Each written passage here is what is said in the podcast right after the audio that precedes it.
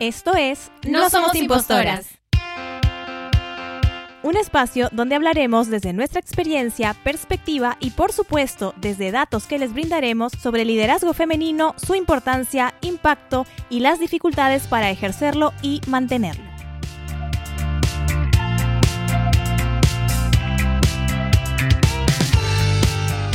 Hola, ¿qué tal? ¿Cómo están? Bienvenidos, bienvenidas a otro lunes de podcast de No Somos Impostoras.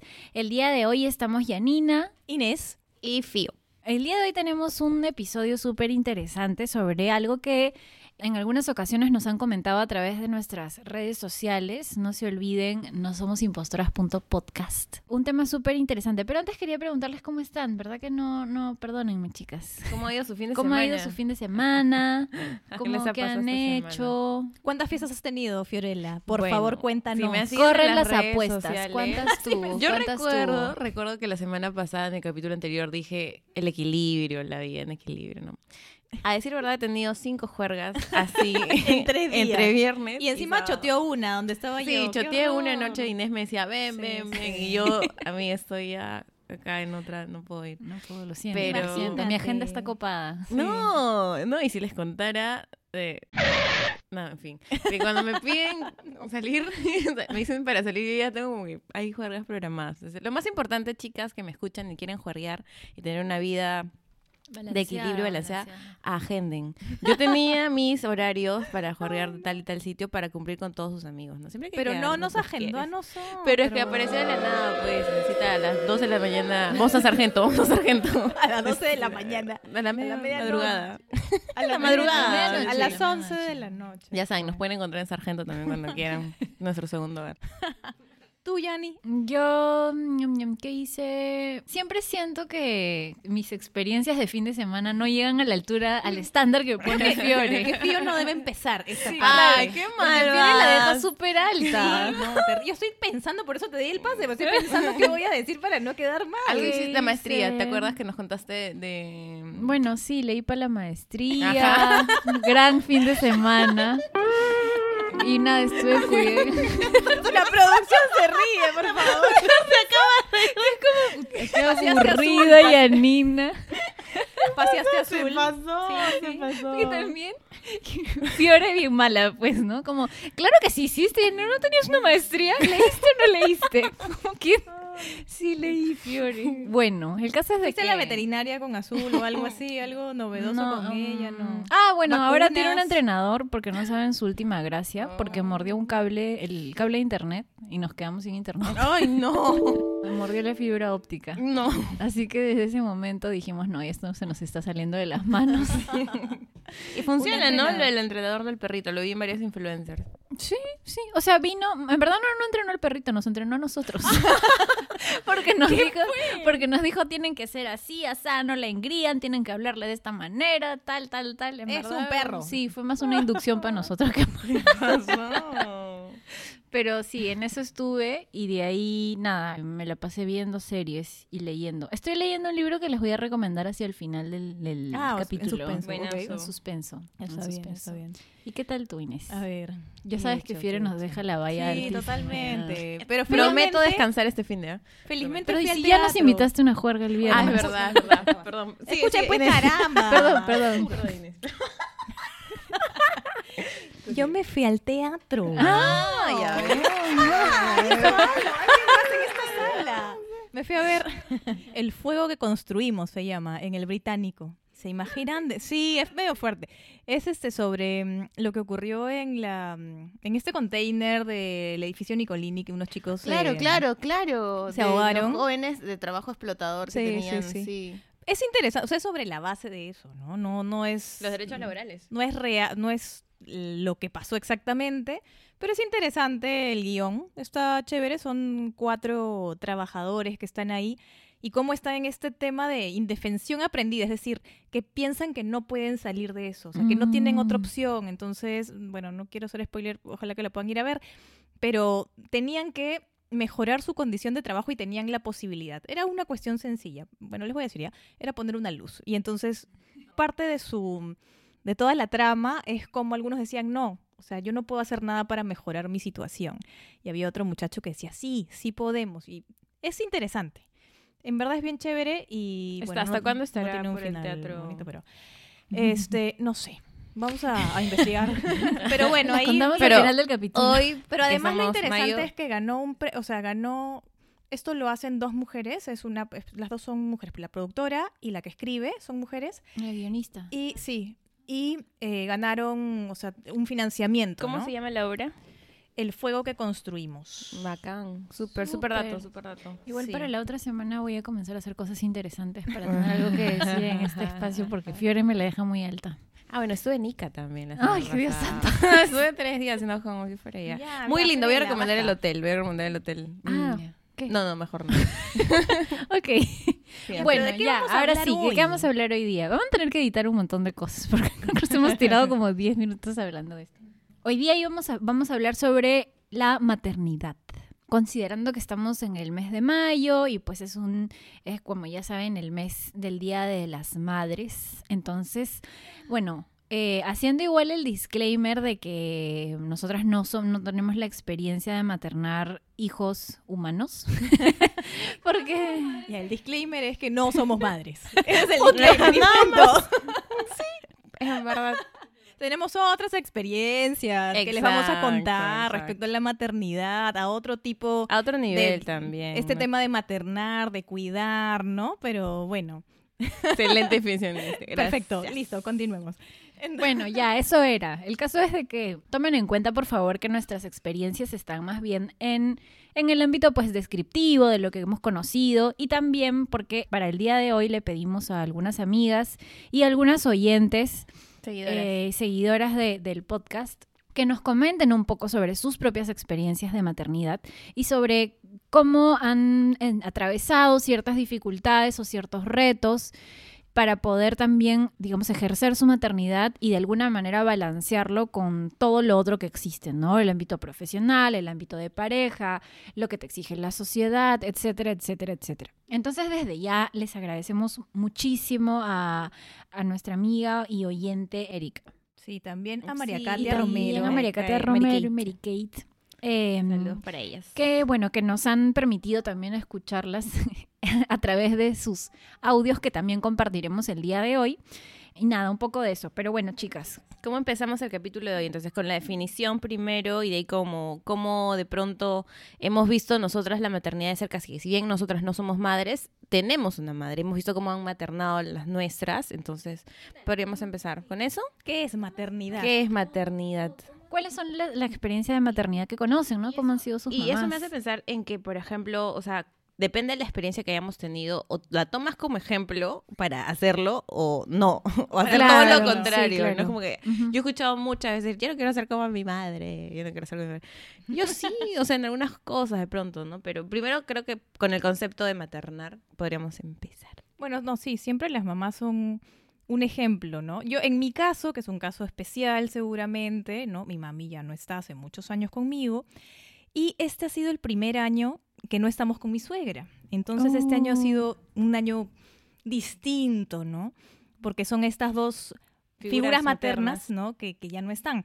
Pero sí, mm, analizando un poco, por ejemplo, cómo vivieron ellas su maternidad, una cuestión que yo saco es que fueron mucho más madres que mujeres, ¿no? Esta maternidad sacrificada sí la tenían muy, muy dentro de ellas.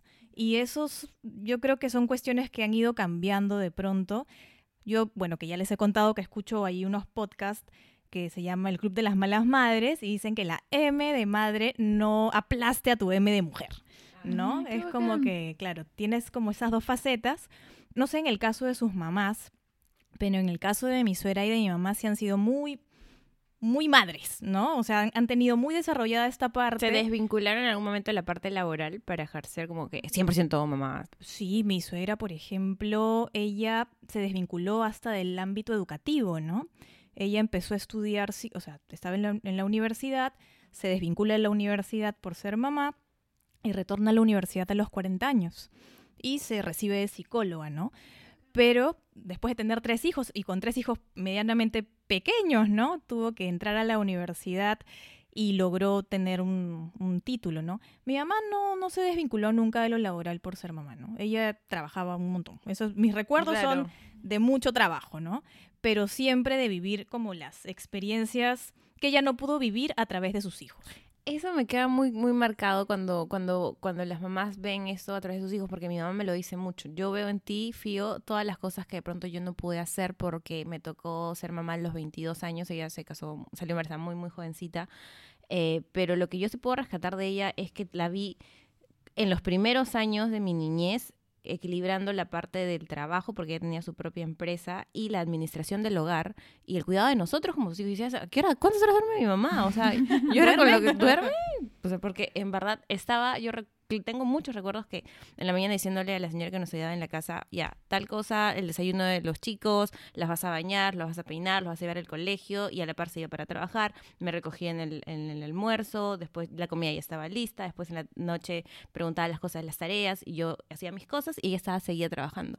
Entonces, estaba todo el día como una hormiguita, y la Sí. veías despierta desde las 6 de la mañana. Y ahora, Entonces, ahora también ¿qué? pasa, yo les pasa a una de, mi, una de mis directoras, a las 5 de la mañana Ah, veo que estaba conectada, ¿no? Yo eran las, no, eran las 6, pero yo la vi último momento conectada a las 5. Le digo, ¿pero qué haces a las 5 de la mañana despierta? Y me dice, estoy alistando las loncheras de mis hijas. Claro. Oh, Sí, Wow, sí. no. En mi caso también, mi mamá no, no, ha dejado, no dejó de trabajar o no ha dejado de trabajar para cuidarme, pero también, igual que Fiore, la vi como hacer todo a la vez, ¿no? Creo que Sí. incluso en mi caso Súper más. No había propiamente una, o sea, no sé si había una trabajadora del hogar, creería que no, o sea, sí hubo después, pero para el momento inicial de cuidarme me parece que no. Se turnaban un montón de cosas, entonces como tengo mucho este recuerdo porque no sé si en algún momento lo, lo he comentado en el podcast, pero mi mamá es enfermera y mi papá es doctor. Entonces tengo mucho este recuerdo de ir al nido, que además era el nido del Seguro Social, que está como pegadito porque mis papás trabajan en el Rebagliati, está pegadito el Rebagliati. Y cuando terminaban mis clases, eh, me dejaban con mi mamá. Entonces mi mamá seguía trabajando. eh, pero yo estaba como que ahí, como, como sentadita en el, en el, como en el módulo de enfermeras y veía cómo ella trabajaba, ¿no? O sea, cómo hacía, no solamente ella, sino este, las, Todo, las otras enfermeras, ¿no? claro. Cómo funcionaba todo. Entonces, yo particularmente siempre he sentido que esa experiencia de, de conocer desde muy pequeña el hospital, como y aproximarme así, también me hizo una persona como muy sensible. Claro. O como mm, percibía la realidad también de, de una manera distinta, porque ves, mi mamá siempre ha trabajado en, en, en pediatría, entonces siempre veía niños, cuidado. niñas que eran Extremo, así, extremo bien, cuidado, sí. ¿no? Y ahora que lo pienso, mientras lo, lo verbalizo, pienso también que mi mamá estaba trabajando doble en ese momento, ¿no? O sea, porque estaba Claro. trabajando, trabajando como enfermera, Y a ti. pero a su vez estaba cuidando, pues que, que no me maten mientras ella cuidaba, Pero ¿no? tú eras tranquila.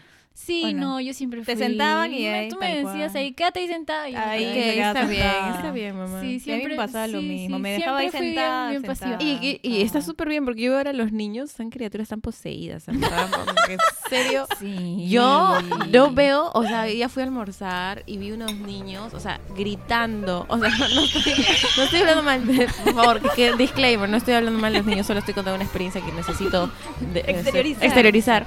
Y el niño le gritaba a la mamá, pero gritándole, llorándole así, y la mamá no le decía nada, decía, niñito, vete a llorar a la calle, porque, o sea, estamos en un restaurante, estamos Estoy comiendo, no restaurante. me ves comer, por favor. Pero de verdad yo digo, qué reto de educar a un niño. O nosotras nacimos muy tranquilas.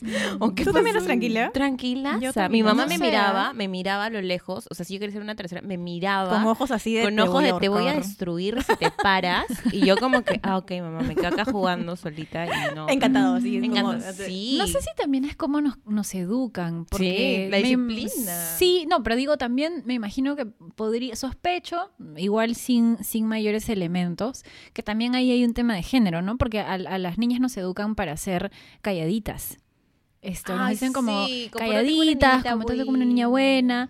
Y los niños... Están correteando sucios por est- todo el Sí, o sea, no dudo que de pronto hay niños más ecuánimes o más tranquilos, seguramente. Como los chicos de Pero producción. como nuestros, nuestros amigos de Han sido producción, tranquilos, seguro. Sí. ¿no? pero, pero creo, o sea, no sé, por ejemplo, tengo mis experiencias con mis hermanos es, mayores o de mi novio particularmente, Ellos eran como balines. ¿Lo conociste de niño? No, no, no, o sea, lo que me ha contado, lo que me ha contado. Dije, wow. Ese amor que pasó. No, no, Creo no, no. amor, o sea, él me contó que cuando era chiquito era como bien este movido, ¿me entiendes? De esos niños que no se quedan Sí, tranquilos. sí, los. Entonces yo digo como, de pronto ahí también hay un tema de género. Pero bueno, el tema es que, como en, en mi caso, había como, yo identifico que mi mamá trabajaba doble eh, de manera simultánea, ¿no? Más allá de las otras horas que también le dedicaba seguramente. Y otra característica que también noto es que mi papá sí tenía más tiempo para desarrollarse eh, académicamente que, que mi mamá, ¿no? O sea, y creo que eso en gran medida es porque ella pues tenía que invertir socialmente más tiempo en el cuidado. Por la administración del hogar. Yo se- veo La marcado muchísimo eso. Mi papá ni siquiera pensaba en que tenía que cocinarse, en que tenía que... No, todo estaba en la carga del cerebro de mi mamá. Sí. Entonces, este... Hasta ahora. papá, te amo, pero nuevamente, ¿qué está pasando? Eh, bueno, va a pedir que lo corte. sí. No, no, no, no. Mi papá, mi papá sabe que hago el podcast y se mata de risa. Sabe que cuento su vida. ¿Sabe qué rajo de él? Sí, sí, sí. Lo sabe. No se lo digo. Sí, no sé si han visto, una vez hace tiempo, este, vi un, como una publicación en, en, en Facebook, creo, o en Twitter, que decía algo así como, ¿han visto esto que dicen? Y yo también lo he dicho muchas veces, de no, mi familia es un matriarcado porque mi mamá manda, ¿ya? Y una vez vi esto que decían como, eso de cuando decimos de que en mi familia eh, realmente hubo un matriarcado es relativo, porque en verdad no es que haya sido un matriarcado de verdad, sino que habían hombres que no se involucraron al 100%. Ausentes. Y mujer- claro, ¿no? O Ausentes. o parcialmente presentes. Eh, y entonces mujeres que asumieron ese rol. Entonces, es sí como que decirle matriarcado, sí. Obligado. Pero digamos que tampoco es que fue producto de un sistema que te, que, te, que te da la preferencia, ¿no? Sino más bien como de mujeres que asumieron un rol ante la ausencia de otros. Y desde el feminismo, ¿cómo podríamos nosotras ver el tema de la maternidad? ¿Qué posición podríamos tomar? Yo creo que es una elección. O sea, es- es una elección y debería ser una elección libre e informada, consentida, ¿no? El ser madre y teniendo esta información valiosa que, por ejemplo, nuestra oyente nos ha dado hace, Sí. hace poco, que nos mandó unos audios bien interesantes de, de su experiencia como madre. De no romantizar la maternidad, que es lo Sí. que hablábamos un montón. Sí, sí, para nosotras era importante escuchar, bueno, desde alguien que es madre, ¿no? Y madre ahora, ¿no? En la actualidad, que es un poco menos tabú decir Sí. lo complejo que es. Amo a mi hijo, pero odio la maternidad. Pero no dijo. Ella, ella no dijo No lo digo eso. por ella, no lo digo por ella. No lo digo por ella, Erika, de verdad, no es por ti, no es por ti. Es que había un artículo que tenía, que tenía ese, ese título de Amo a mi hijo, pero no a la maternidad. Porque claro, de, o sea, no romantiza para nada el, tema. Y saben que veo cada vez más que las personas, las mujeres empiezan a expresar más, o sea, sus vivencias, ¿no? Desde no la madre abnegada que soporta todo el dolor de dormir tres horas al día, que el hijo se no duerme. Un poco más, pero siento que igual, o sea, yo veo en las redes sociales, que no sé si les pasa, igual entiendo que podría ser un poco generacional, pero veo que las grandes influencers de mi generación, de pronto todas están embarazadas. Sí, y todo es color de rosas. Y, todo, y parece ser color de rosas. Sí, o sea, sí, una sí, cosa sí. que las veo. O sea, Yo también. A ver, o sea, me parece. Están promoviendo eh, la maternidad.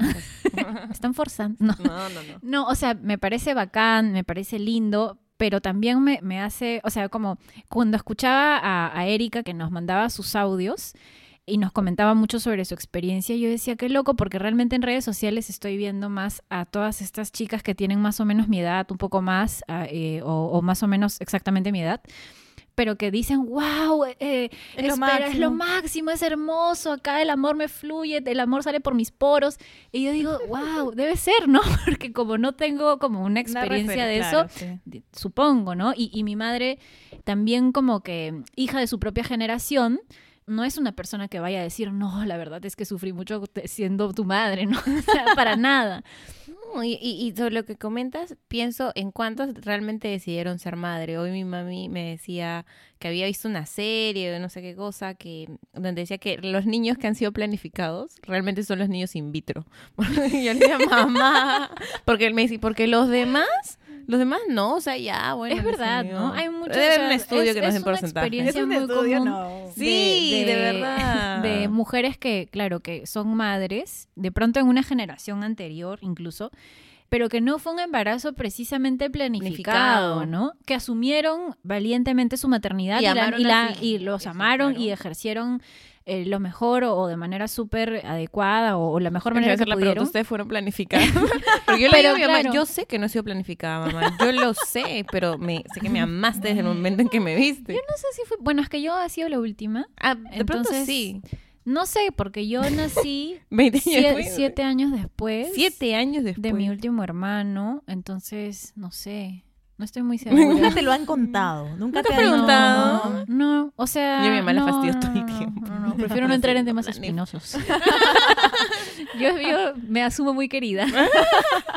Querida eres, de todas Pero maneras. sí, Súper te- querida. No, bueno, sup- o sea, supongo que más allá de si fui planificado o no, sé que Janine entró, Entró en un universo, en un universo a pensar si me han querido, no me han Pero querido. creo que sí fui como muy esperada porque era la- como que la última mujer.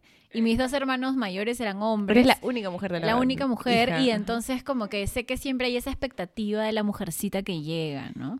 Hemos hablado hasta ahorita de nuestras experiencias, ¿no? Y de con nuestras mamás. madres y qué es lo que hemos identificado. Y lo que hemos identificado es también esta, esta maternidad sacrificada o no cuestionada, ¿no? Porque ellas mismas, bueno, mi mamá no se cuestionaba eh, y mi suegra tampoco ese rol eh, sacrificado Asignado de por madre. la sociedad de, ay, De madre haber, sí, de haber dejado de pronto de lado algunas cuestiones profesionales por ser madre, lo, ¿no? asumían, o sea, sentían que era su responsabilidad dejar un poco estas cosas. Yo he visto a mi mamá que ella sentía la carga de que por ser madre ella tenía que renunciar a ciertas cosas para ser mamá y lo, lo asumía así y lo creía así. Sí, Claro, sí, lo claro. así. Eso es bien loco, ¿no? Porque puedes en, creer en eso? el, eh, o sea, digo, porque por un lado, cuántas cosas se les han privado o de pronto sí lo cuestionaron, pero entendieron que bueno, que, o sea, esto es la realidad, ¿no? El de instinto pronto está- maternal. está bien o está mal, pero Existe el instinto maternal. No, y sabes qué, yo creo que ahora es también por el tema de la globalización y el acceso a la información que se tiene ahora, que no se tenía hace 20, 25 años. Entonces, ese acceso a información es que una mujer dice, oye, pero entonces, ¿por qué? Pero y si dicen, pero es natural, porque el instinto... Escucha, el Inés- instinto Inés maternal. siempre hablando de temas distintos. Ay, no, perdóname.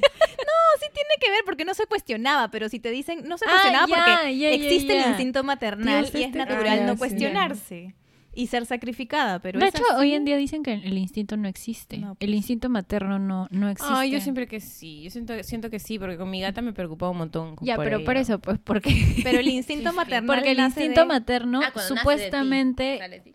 Supuestamente es, es inherente a la condición de mujer. Pero los estudios dicen de que en verdad es una conducta aprendida. Mm, O sea, la psicología dice que en verdad, o sea, cierta rama de la psicología, no, tampoco quiero ni a pelearme con todos, pero cierta rama de la psicología dice que es una conducta aprendida, ¿no? Este, y que, y que en verdad, claro, es evidente que si estás muy pendiente de una persona, vas a comenzar a, a, primero, a aprender cosas de su conducta, de la conducta de quien cuidas, y segundo, a estar como muy atenta a cualquier cambio o a cualquier situación. Y claro, tú dices esto como, claro, yo de mi gata no sé qué. Yo también lo siento ahora que cuido como de manera muy permanente a, a- A a Azul. Azul, que estoy como, ya aprendí muchas cosas de ella y con solo cuidarla, ¿no? O sea, sé más o menos cuándo, cuándo va a hacer tal cosa, cuándo va a ir al baño, cuándo necesita tal tema. Y no es porque tenga un instinto, sino porque la he cuidado tan, ya como de manera sostenida tanto tiempo que ya comienzo a entender un poco su dinámica. Ay, Pero dicen que-. O sea, dicen que cuando uno está embarazada o cuando da luz y cuando da de lactar, genera más niveles de oxitocina. Y eso hace que tengas este Ah. Llamado instinto maternal. Pero también se señala que los hombres también suben su nivel de oxitocina al ser padres, ¿no? Y cuanto más contacto tengan con el bebé, podrían tener un nivel similar al de la madre.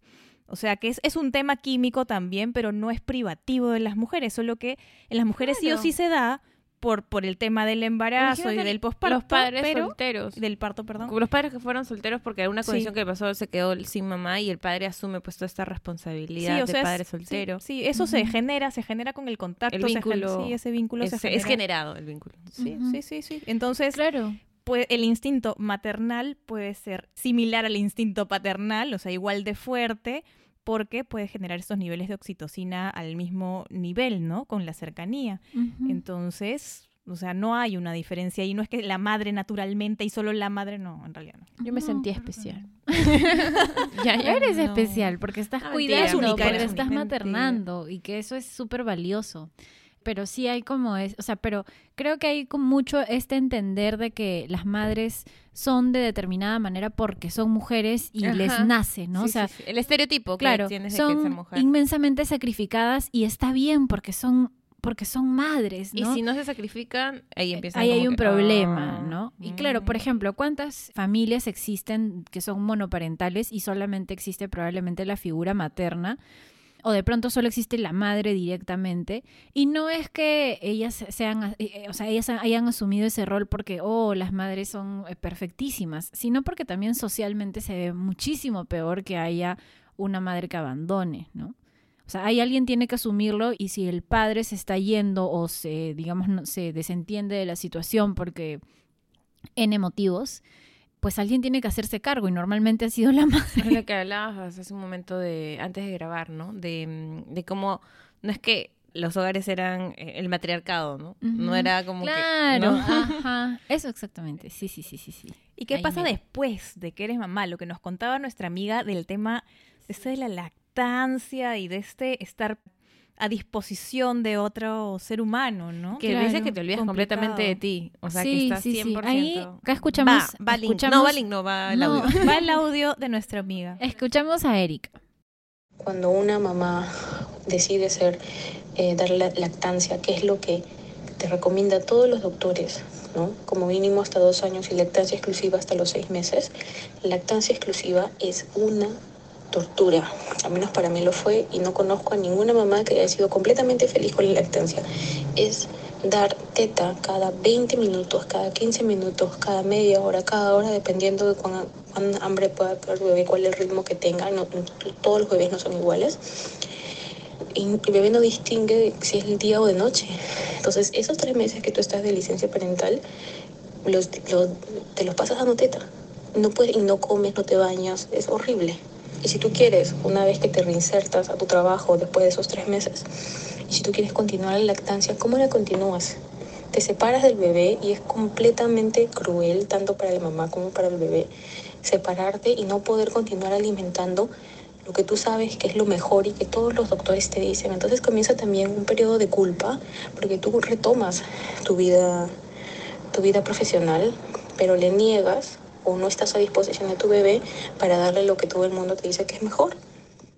Eso que nos cuenta nuestra amiga Erika, también me lo contó otra amiga, Moira, que el tema de la lactancia era un tema bien complejo, ¿no? Y ella, bueno, no sé si estoy siendo mejor no Infidente, no- Sí, infidente. infidente.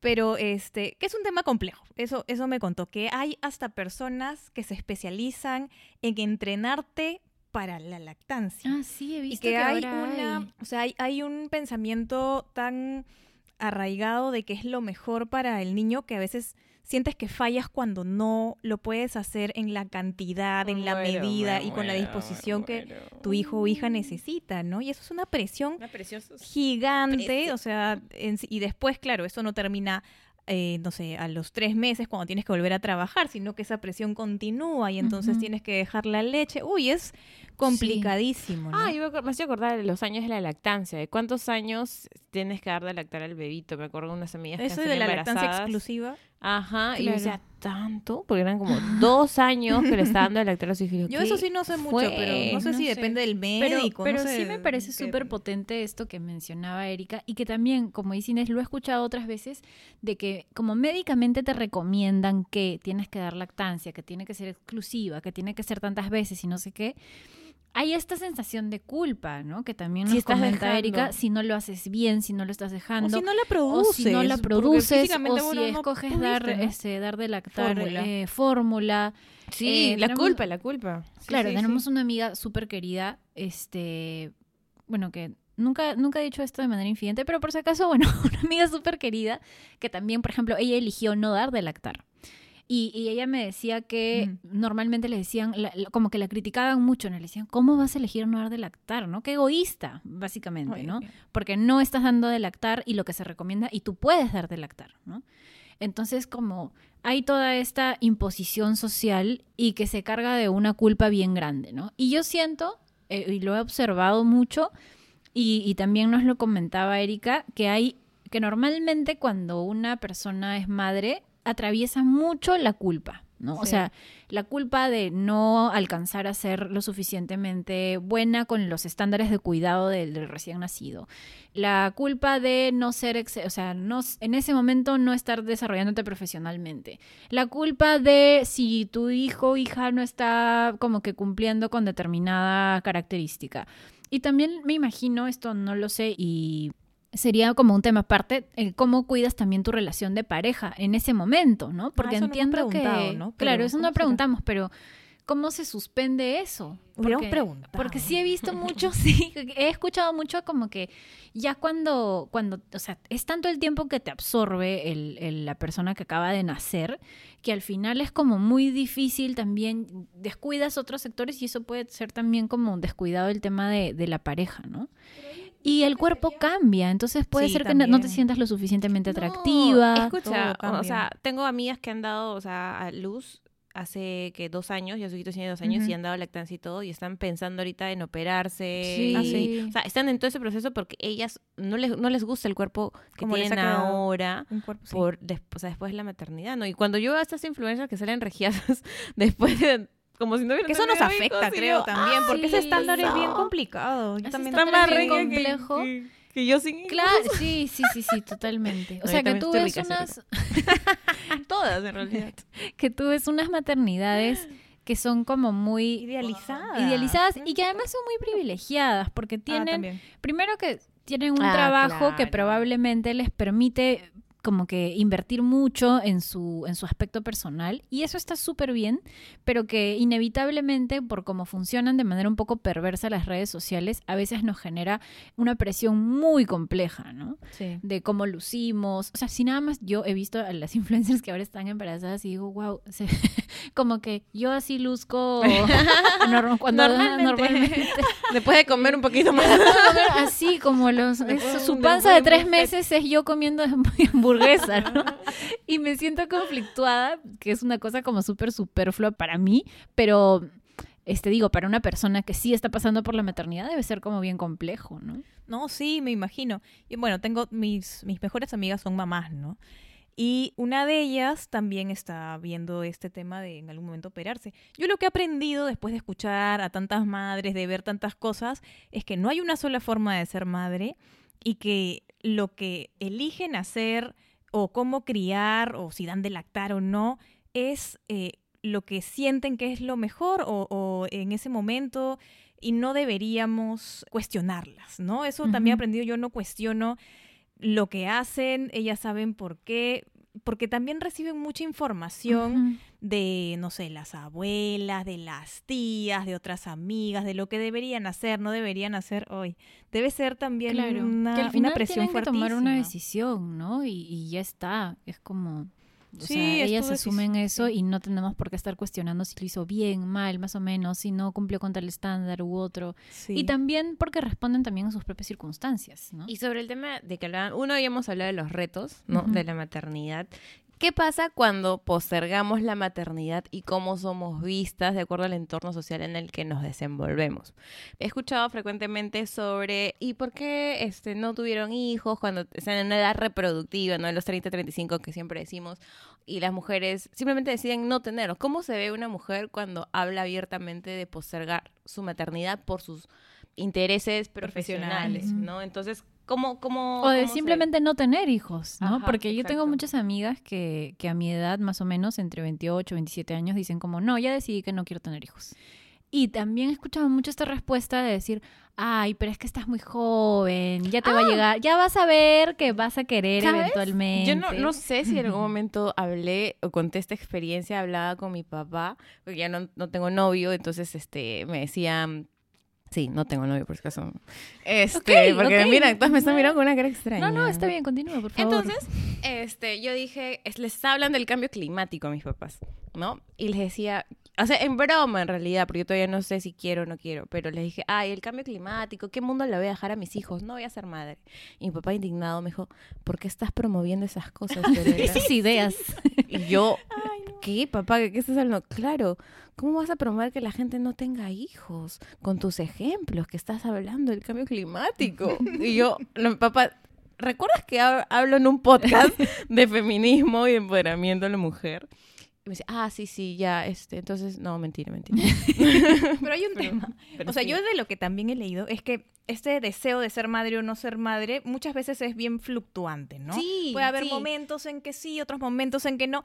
Y la decisión es pasa, complicada también, ¿no? Yo creo que generaciones más jóvenes que la mía, o sea, tipo la de Yani y más jóvenes, tienen como súper claro, este, o más claro, si quieren o no quieren ser madres. ¿Sí? Siento que... Ya ni- Mm, ya yo- la veo dudosa, O sea, yo siento que sí hay un porcentaje que la tienen clarísima y que han dicho no y no y punto.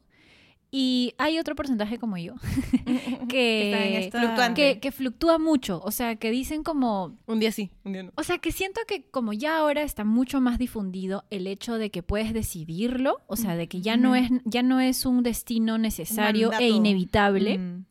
Digamos, de pronto en mi contexto, ¿no? Porque no necesariamente ese es el contexto de todas las mujeres del Perú, pero más o menos en mi generación o en personas con mi contexto, como ya no es un mandato inevitable, ahora está como, ¿pero quiero o no quiero ser mamá? Y no hay como una respuesta necesariamente clara, ¿no? Yo hay días que digo, no, sí, sí, creo que sí la hago. Y otro día no, Me siento no, preparada. días que, que más bien escucho las experiencias de otras madres y digo, wow, Me pasa lo mismo. no sé si la haga, Dios santo. cosa. Y luego digo, pero ¿para qué uno quiere ser exactamente padre? Padre, madre. ¿Para qué quiero ser madre? Y no tengo una respuesta que me suene como razonable exactamente. Y la verdad es que creo que tampoco hay una respuesta realmente razonable, Razonable. porque es, es como un deseo muy, como, no sé. Va, como- viene, va, viene. Va, viene. Entonces, como, creo que la un- el único motivo por el que sí, def- eh, como algunas veces me decanto y digo, bueno, sí me gustaría ser madre, es porque sí me gustaría educar de una manera distinta, ¿no? O como, no sé, tener eh, hijos o hijas como con libertades que de pronto yo no conocí o que no les conocía a otras personas, ¿no? Por ejemplo, sobre su sexualidad, que puedan definirlo sin ningún tabú, o por ejemplo, como que educarlas desde pequeñitas en el feminismo, ¿no? A veces digo como de pronto me sale patriarcal. pero, pero como esos son más los deseos que relaciono. Pero claro, es más usual ahora postergar el tema de la maternidad. Pero no les ha pasado que, o sea, lo piensan también Sí. por el factor laboral. A mí me está pasando. Si alguna vez hicieron su análisis de por qué podrían o no podrían ser madres, ahora se incluye, particularmente a mi edad, el factor laboral. Yo digo, estoy en un momento de mi carrera profesional en la que me siento bien y en la que siento que puedo seguir creciendo. Y sí me pasa en la cabeza, digo, no, no hay forma. O sea, no hay forma de que quede embarazada ahorita, no quiero cortar este camino. Y yo creo que no debería ser así, ¿no? O sea, la, la sociedad debería estar estructurada de tal manera en la que cuando uno decida ser madre en cualquier momento de su vida, pueda sentirse con la seguridad. Y no se siente, uno, uno no, en este país, uno no se siente segura. de decir, "Ah, voy a ser Claro. madre y voy a seguir, voy a tener las mismas oportunidades de pronto que una mujer que no tiene hijos para Sí. crecer profesionalmente. Ahí de repente cambiarían un poco las cosas o tantas mujeres no postergarían el ser madres si es que hubiera una real corresponsabilidad Exacto. también en la Sí, pareja en claro. caso, Sí, bueno, también. tengas una, una pareja con la que decidas tener un hijo, un una hija, ¿no? Bueno, y y eso va también de la mano con el tema de las licencias, ¿no? Que era algo que Erika nos comentaba y que ahora insertamos también su opinión. El primero de ellos es directamente la licencia parental en países como el Perú, Latinoamérica e incluso Estados Unidos, eh, que es bastante diferente para las mujeres que para los hombres. Entonces eso nos pone en una desventaja gigante nosotras, las chicas que decidimos ser mamá, porque cuando entramos en edad fértil, o tenemos, ¿no? O- o incluso ni siquiera las que no decidimos ser mamá, sino estamos en esta edad fértil entre los 25 y los 35 años. Yo he escuchado incluso de amigos muy cercanos de recursos humanos que tienen que considerar esto, ¿no? No al momento de contratar para rechazar o no, sino que simplemente se toma en cuenta. Pues eso no le pasa a los hombres, por ejemplo, ¿no? E incluso para los hombres también es in- es injusto que solamente acá en Perú se les dé 10 días. Porque las licencias son reflejo de lo que socialmente se impone, ¿no? Entonces las licencias se dan únicamente a las madres, claro, hay un proceso natural, ¿no? Desde el parto, el prenatal, el postnatal, pero a los hombres, ¿no? No se les dan esas, esas mismas esas mismas licencias, ¿no? Claro. Cuando las mujeres necesitan, además, antes de, de dar a luz, necesitan ser cuidadas también. Y eso también debería ser tomado en cuenta. Y si tienes un compañero que lo puede hacer, ¿por qué no podría tener alguna licencia para hacerlo? Y sabes no? que yo he Sí. visto con el trabajo a mujeres embarazadas dándolo todo hasta el final. Y si ahorita esta mujer Sí. se desmaya, O se sea, me imagino que hay casos y casos, pero definitivamente es, es bien complejo, ¿no? Si trabajan hasta el final porque quieren, o sea, yo recuerdo de, de estas chicas que querían trabajar hasta el final para tener más días de licencia, me parece, o tener toda la licencia, algo así. juntan. Ajá, la juntan, ¿no? Y también, o sea, igual quería como retomar dos cositas que nos decía Erika, ¿no? Por un lado, el hecho de que esto me resonaba un montón porque de hecho nunca lo había pensado así, y es que la licencia por maternidad, en principio, de, o sea, mucha gente, y yo lo he escuchado muchas veces, e- es para que descanses, entre comillas, del haber dado a luz. Pero en la práctica, como dice Erika, No, eso no pasa para nada, porque no estás descansando. Estás trabajando. Estás trabajando, estás dando de lactar, no estás durmiendo y como ella dice, los Son niños como meses. lactan cada 20, 30 minutos desde el inicio sí, y va variando, entonces puede ser que tu recién nacido eh, sea como eh, de cada 20 minutos y, y eso no es descansar nunca, ¿no? Entonces es como bien complejo, o sea, el pensar que la licencia es para que alguien descanse o como hay gente que incluso lo toman como, ay, son las vacaciones. No. Nada que ver, o sea, es un tiempo donde trabajas incluso más de lo que trabajabas antes. Y ahí toma más sentido que hayan licencias parentales, que haya una licencia por paternidad que iguale la postnatal, porque es una etapa de mucha demanda, ¿no? Y se lo cargan exclusivamente a la madre. Sí. ¿no? Habrá eh, situaciones en las que no habrá, el papá no estará presente o qué sé yo, habrás decidido tener sola a tu hija, a tu hijo o bueno, o alguna otra circunstancia, pero en los casos en los que sí hay una persona, yo sigo cuestionando por qué no tienen esta misma licencia, porque tienen que, que compartir estos cuidados, ¿no? Claro, y esto también me lleva a la segunda idea, y es el hecho que me parece un poco perverso. El momento más fértil, entre comillas, de las mujeres es también el momento que coincide con las posibilidades de ascenso profesional. Exacto. O sea, es en los 30 más o menos cuando estás consolidándote y como creando el cimiento Sí, fuerte para subir, ¿no? Para, para que a tus 40 más o menos de pronto ya estés en un estándar que de pronto has querido profesionalmente, ¿no? Porque puede haber mujeres que de pronto no tengan esta necesidad de pronto de tener un ascenso necesariamente profesional, ¿no? Porque digamos, no todas las personas quieren exactamente lo mismo, pero sí hay muchas mujeres que hoy en día como anhelan mucho ese ascenso y que coincide mucho con esta etapa en la que podrían eh, elegir tener hijos. Hasta donde hijas. podrás ser fértil, ¿no? Porque te recomiendan siempre los ginecólogos hasta los 35 años, no tengas Sí, después de los ahí- 35. Yo, Claro. de, tre- yo sé que de Sí. 31 a 35 sí es para explotarme, pero así. Tienen Claro. que nivel, ah, Y quiero ahí trabajar creo que 80 la información también es poca, porque por eso ahora también hay estos métodos de congelamiento de óvulos. Ah, sí, sí. este, que también son todo un Son rollo. costosos, Son creo. costosos, pero lo cierto es que a partir de los 30 tu fertilidad baja en un porcentaje grande y a partir de los, tre- de los 35 ya, Ya fue. baja, Claro. pero un montón. Eh, y esas cosas no son tan, o sea, uno las sabe, ¿no? Pero en realidad los niveles sí son bien Son complicados bravos, sí. después. Sí, sí, sí, sí. A ver, vamos a tener que hablar en otro episodio, creo Sí. yo, de todas estas cuestiones, por ejemplo, que las mujeres tienen que hacer cuando postergan su maternidad, el congelamiento de óvulos, los temas de infertilidad que también son bien complicados, Sí. todos estos métodos No, que, este, bueno. que uno pasa cuando lo decide, ¿no? Este, para poder tener un hijo. Entonces, hemos visto que vamos a necesitar otro episodio para hablar de varias otras cosas relacionadas con la maternidad, del feminismo, diferentes formas de maternar, etcétera, o este camino para ser madre y quienes deciden no serlo, ¿no? Todo este movimiento no mu, que es como no ser madre.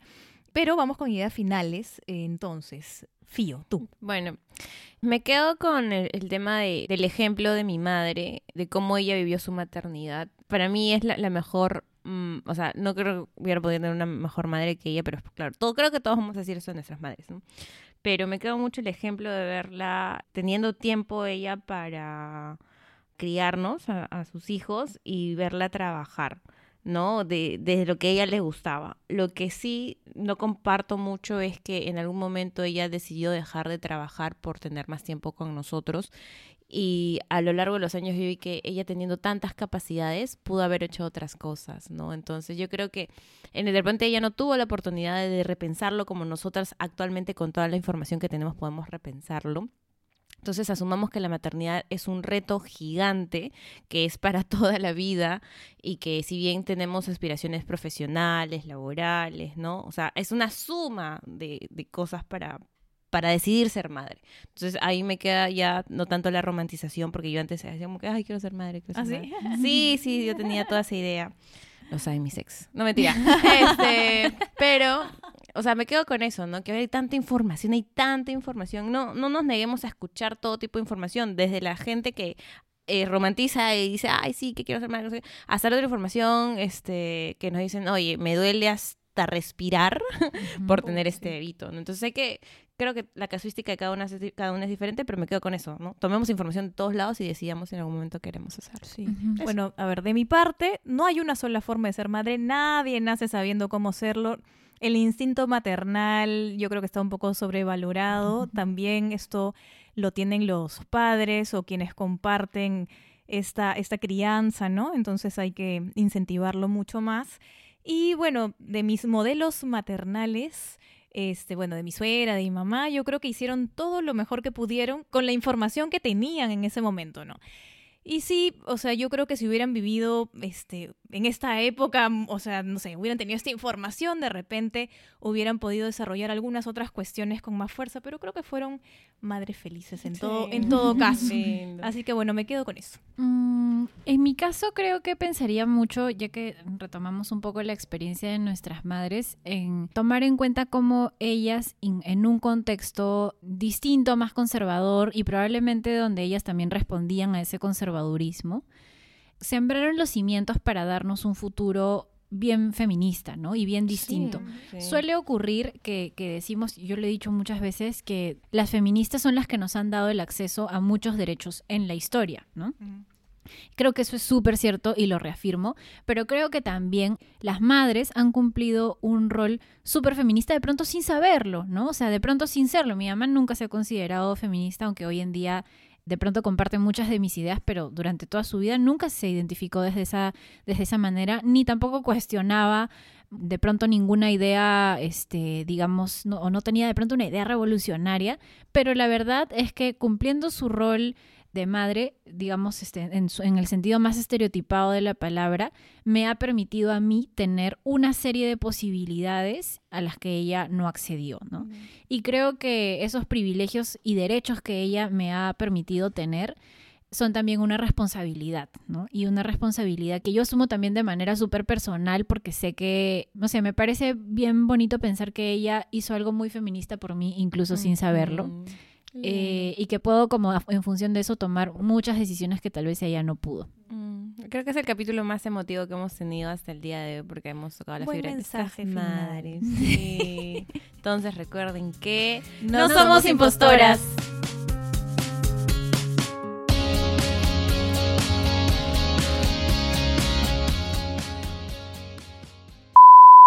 Otros lunes más de podcast. El día de hoy estamos Yanina, Fiorina. Es que le pasamos a lo mismo que nadie supo quién iba a decir su nombre Y primero. acordaste de pronto que nos Falló que fallamos la vez pasada y hemos fallado otra vez. en general cuidar a otro ser vivo pues tiene que ver con maternar, pero definitivamente no tiene la experiencia que puede ser cuidar a un ser vivo, ¿no? A una persona, perdón, a un ser humano, ¿no? ¿Qué pasó? Cuidas un perro. Sí, cuidas un ser vivo. sí, ya sé, pero me refería a un ser humano. Yanina, ¿qué pasó? Como que la última mujer. Y mis dos hermanos mayores eran hombres. es la única mujer de la la única mujer hija. y entonces como que sé que siempre hay esa expectativa de la mujercita que llega, ¿no? Paréntesis. De tener la no hemos hablado nada. Teníamos que hablar. Digo, Hijas. O sea, hablado nada. ¿Fuimos hijas deseadas o no que hablar, la verdad. Oye, Cero sí, con nuestro un poco preocupante. Ya, Particularmente, este, he escuchado mucha, no me voy a reír de esto. He escuchado, disculpen, lo que pasa es que a mí yo tengo 31 años. siempre lo piensa. Yo creo que puede tanta juerga, no se acuerda ni de su edad. Tengo 31 años y, o sea, cada vez es más frecuente.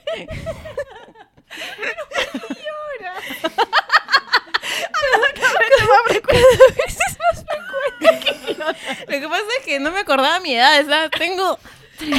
Cada vez que hagamos un capítulo hay que poner acá. Es Tengo- lunes, me llamo Lunes y Fiorella. tiene 31. Es lunes. Fiorella. Fiorella se llama El Fiorella y tiene lunes. 31 31 años. años.